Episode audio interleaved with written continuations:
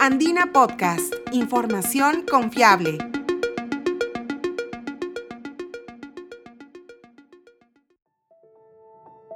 Bienvenidos, soy Ítalo Vergara, periodista de la agencia de noticias Andina.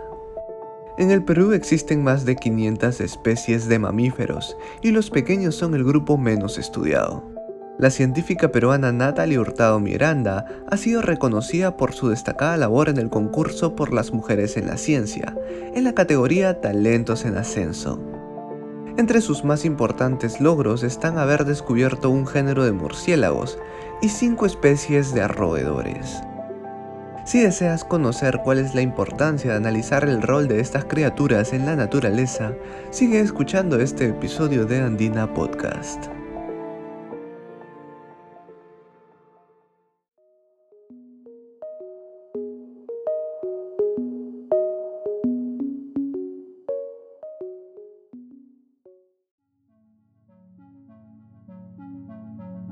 La doctora en ciencias Natalie Hurtado no solo es la ganadora del premio por las mujeres en la ciencia en la categoría Talentos en Ascenso, también ha logrado descubrir un género de murciélago y cinco especies de roedores para la ciencia en el país, lo que la convierte en la primera científica peruana en hacer este número de descripciones de nuevas especies. También propuso 11 cambios taxonómicos y reveló patrones biogeográficos de diversificación en roedores sudamericanos, con énfasis en los Andes. Y es que los mamíferos pequeños son su objetivo de estudio desde que fue conquistada por la zoología al cursar la carrera de biología en la Universidad Nacional San Agustín de Arequipa. Su acercamiento a la ciencia inició cuando estaba cursando la primaria y tenía solo 7 años. Sí, a los 7 años el primer contacto fue con mi padre, que me llevó a conocer los fósiles y para mí era, en principio que me explique cómo se forman, porque es un proceso bastante complejo. Me decía, yo le decía, pero son huesos, y me decía, no son huesos, es mineralización. Entonces, que tú le expliques a una niña tan chiquita, pues es como complejo. Pero creo que lo que más me llamó la atención fue el hecho que él me cuente que eso, donde estamos parados en este momento, eh, fue fondo marino y que los Andes se elevan y que los continentes se mueven y que pasa mucho tiempo. Entonces ahí a los siete años entendí la dimensión del tiempo en la que no, como seres humanos, millones de años es, nuestra vida es nada, no es un segundo.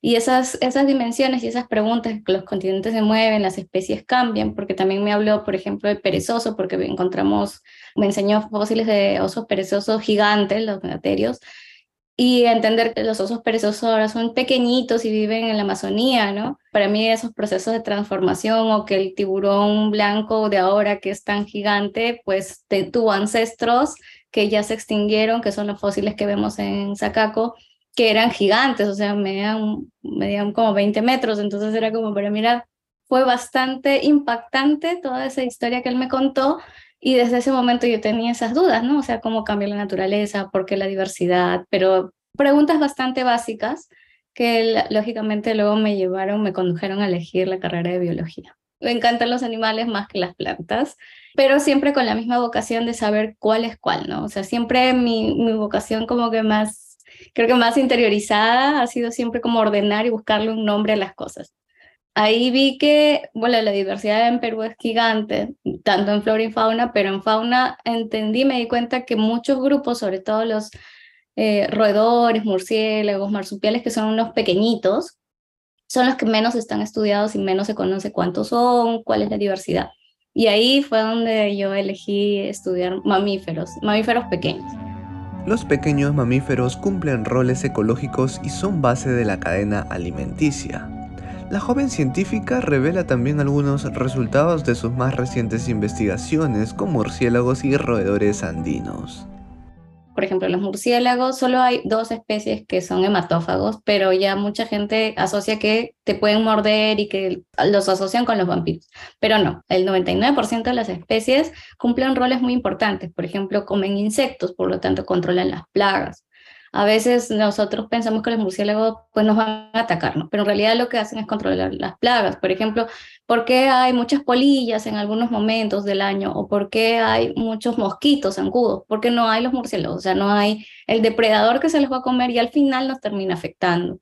Y lo mismo pasa con los polinizadores, ¿no? Ellos polinizan muchas plantas, sobre todo las plantas. Hay plantas que solamente abren las flores en la noche. Y obviamente esa hora no va a haber ningún picaflor, ningún insecto que las va a polinizar. Entonces, los murciélagos cumplen este rol de transportar el polen, de polinizar muchas flores que son nocturnas. Y hay otro lado de los murciélagos que comen frutas, frutas pequeñitas, y dispersan las semillas. Entonces vemos que cumplen roles ecológicos muy grandes. Igual los roedores. Los roedores y marsupiales que comen insectos, que comen frutos, y bueno, van dispersando semillas y son parte de una gran cadena, una base eh, de una cadena alimenticia bastante grande. Y en particular los roedores que yo estudio eh, son portadores o son vectores de un virus, el virus del Hanta, que causa el síndrome cardiopulmonar, que si cuando salta al ser humano puede llegar a matarlo en 24 horas. Entonces sí es importante estudiar, saber quiénes son, o sea, conocer su nombre, sus límites, dónde los encuentras, precisamente para ir en futuro, y es lo que a mí me gustaría estudiar luego, saber cuál es el rol que tienen o cuál es la potencialidad de que esto, esta enfermedad que ellos portan llegue a ser una enfermedad que pueda producir una posible epidemia. Precisamente, el premio obtenido le permitirá avanzar una nueva etapa de la investigación que empezó durante su doctorado. Al iniciar estos estudios había logrado caracterizar 14 especies de roedores marsupiales, pero al concluirlos ya eran 33 las especies identificadas. La nueva investigación apunta a descubrir cómo es que un linaje específico entre los roedores andinos ha conseguido inmunidad y para ello se requiere realizar estudios genéticos. En esta primera fase deberá trabajar con los datos previamente recolectados de los roedores de Sudamérica y Centroamérica para comparar la historia evolutiva de los virus y sus portadores. Para una siguiente etapa de conseguir financiamiento, se podrá trabajar una fase de campo en Junín, Lima, Ayacucho y Cajamarca para tomar las muestras serológicas y de ARN.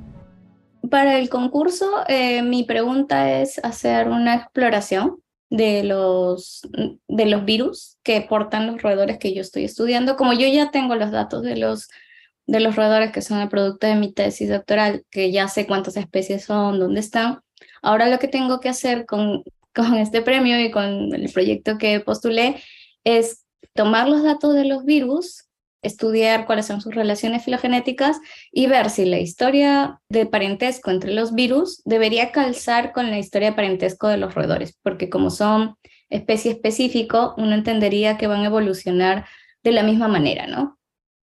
Entonces esa pregunta fue explorada hace como unos 20 eh, años, pero no tuvo mayores resultados porque en ese momento se conocían que eran 14 especies, pero ahora que sabemos que son 33, es probable que eh, los resultados cambien y que los virus nos muestren el patrón que yo creo es que sí va a haber una correspondencia que como evolucionaron los virus debe ser muy parecido a cómo evolucionaron los roedores en cuestiones de parentesco, pero a la vez tendría yo que obtener vacíos como silencios de los virus, como que no llegaron a, formar un linaje que debería corresponder con el de los roedores andinos, ¿no? las especies andinas.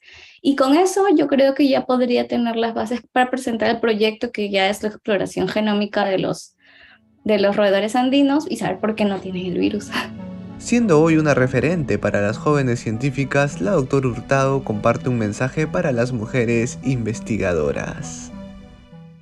La ciencia tiene preguntas que uno puede considerar a veces muy pequeñas. Por ejemplo, yo empecé cuestionándome los nombres y la orden de las cosas. Sin embargo, conociendo un poco más el grupo de estudio, conociendo más la relevancia que tienen, el rol que cumplen, por ejemplo, porta, si porta un virus y este pasa al ser humano, es algo que después de la pandemia de coronavirus pues ahora estamos como que más a la defensiva como humanidad de tratar de identificar todos esos procesos antes de que se vuelvan en una siguiente pandemia. Entonces ahí entendí que todo lo que yo ya había estudiado en mis ratones, pues ahora saltan a una perspectiva en que hay que aportar a la humanidad desde otro, desde otro enfoque, ¿no? O sea, ya no es solamente ponerles el nombre y saber dónde están, sino ahora hay que ver, estudiar todos esos patrones que yo ya encontré, cómo se van a asociar en el futuro para poder este, saber qué va a pasar con los virus que porta y que pueden causar una epidemia, una enfermedad para el ser humano. Y eso es lo que quiero que entiendan los niños y jóvenes, niñas y niños, que la ciencia es eso, que a veces uno se hace una pregunta bien sencilla, bien, bien pequeña, pero luego va creciendo, porque la ciencia no tiene límite. El premio por las mujeres en la ciencia, organizado por Concitec, UNESCO y L'Oreal, le ofrecerá 45 mil soles a las ganadoras de las dos categorías. Quédense atentos al próximo episodio de Andina Podcast para conocer más sobre investigadoras peruanas y sus logros o aportes en la ciencia para el país.